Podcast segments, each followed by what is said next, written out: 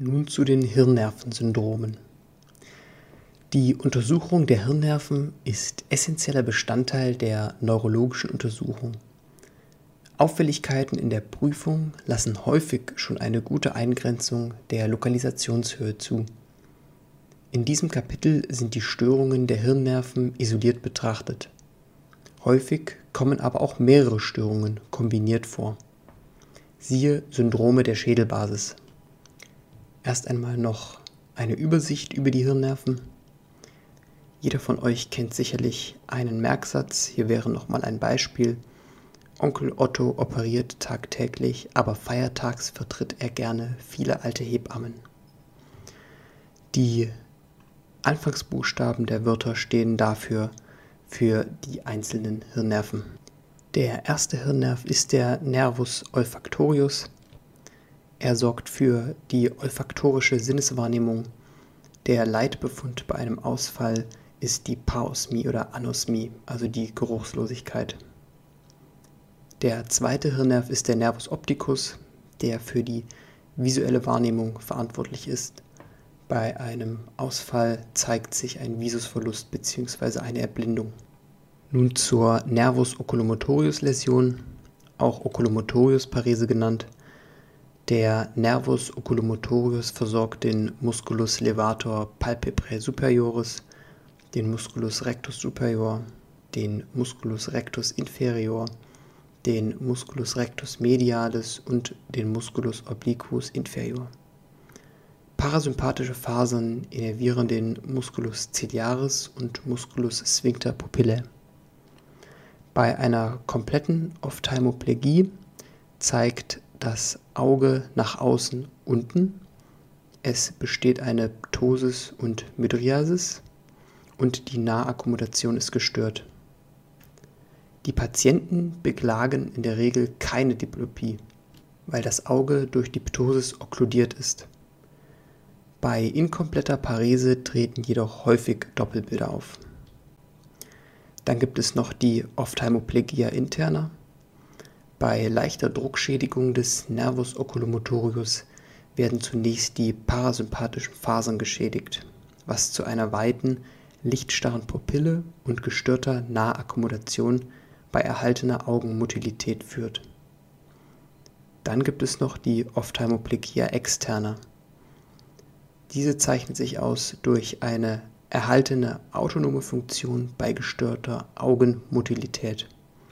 Eine häufige Ursache hierfür ist der Diabetes mellitus. Der vierte Hirnnerv ist der Nervus trochlearis. Bei einer Trochlearis-Parese zeigt sich ein Ausfall des Musculus obliquus superior.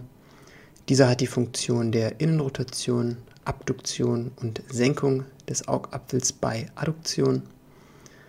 Dies führt dann zu einem Übergewicht des antagonistischen Musculus obliquus inferior.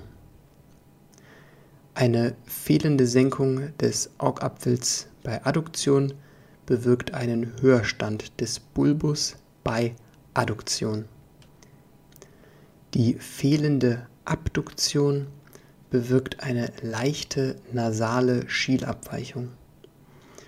Die fehlende Innenrotation bewirkt eine Verrollung des Auges nach außen. Die Folgen können unter anderem sein schrägstehende vertikale Doppelbilder, stärkste Doppelbilder beim Blicken nach nasal unten, zum Beispiel beim Lesen. Zur größten Schielabweichung kommt es bei Kopfneigung zur Seite des paretischen Muskels, da der Bulbus nach oben innen abweicht. Kompensatorisch neigen die Patienten den Kopf dann zur Gegenseite. Das ist das sogenannte Bielschowski-Phänomen. Ursachen für die Nervus trochlearis Parese können Gefäßveränderungen bedingt durch einen Diabetes mellitus, Hypertonie, Arteriosklerose oder Traumata sein. Der fünfte Hirnnerv ist der Nervus trigeminus. Eine komplette Nervus trigeminus Läsion ist sehr selten.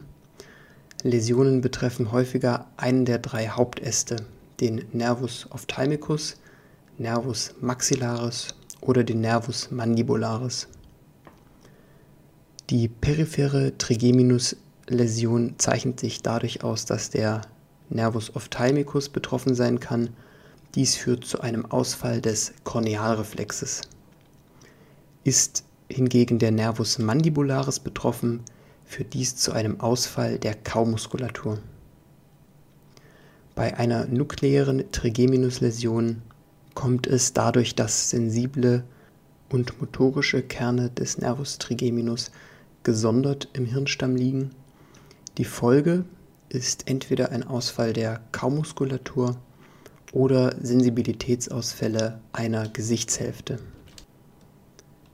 Der sechste Hirnnerv ist der Nervus abducens. Bei einer Abduzensparese führt der Ausfall des Musculus rectus lateralis dazu, dass das Auge nach innen abweicht, ein Einwärtsschielen entsteht und damit auch eine zunehmende Einschränkung des Gesichtsfeldes bei Blick in Richtung des paretischen Muskels. Kompensatorisch wird der Kopf in Richtung des paretischen Muskels gedreht, um so Doppelbilder zu vermeiden. Der siebte Hirnnerv ist der Nervus facialis. Die Facialis-Parese wird gesondert im Kapitel Facialis-Parese behandelt. Der neunte Hirnnerv ist der Nervus glossopharyngeus.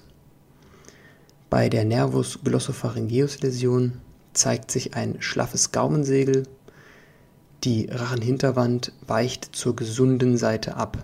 Ein sogenanntes Kulissenphänomen zeigt sich. Dies ist ähnlich wie bei der Nervus vagus Läsion. Es kann ebenso zu einer Hypästhesie des hinteren Zungendrittels, des weichen Gaumens mit Tonsillen und des oberen Rachens kommen. Geschmacksstörungen im hinteren Zungendrittel können ebenso auftreten. Eine geringe Dysphagie bei intaktem Nervus vagus kann auf eine Nervus glossopharyngeus Läsion hindeuten.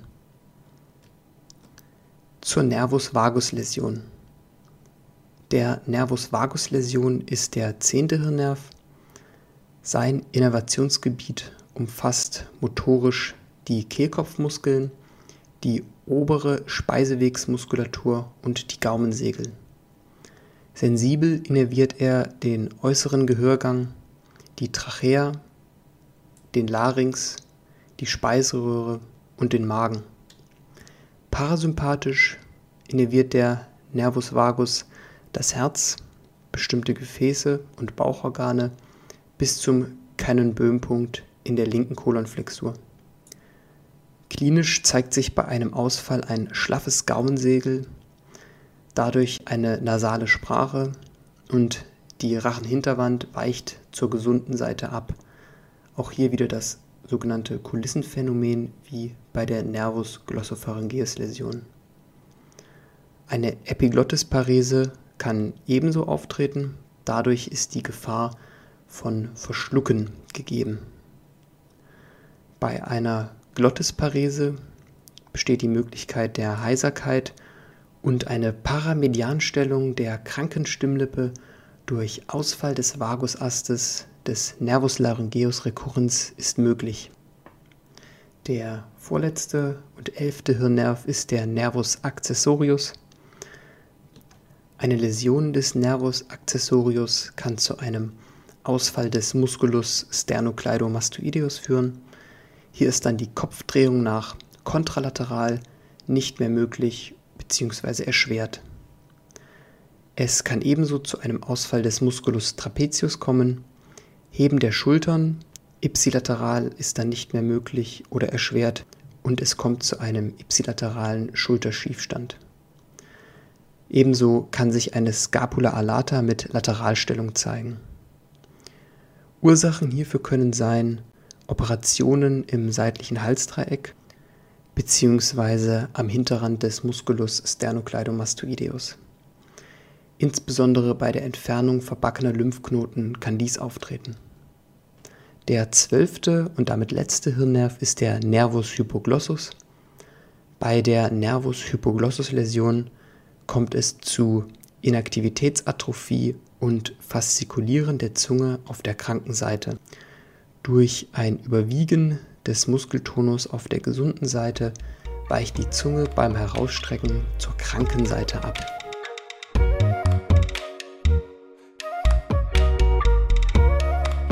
Euch wieder vielen lieben Dank fürs Zuhören.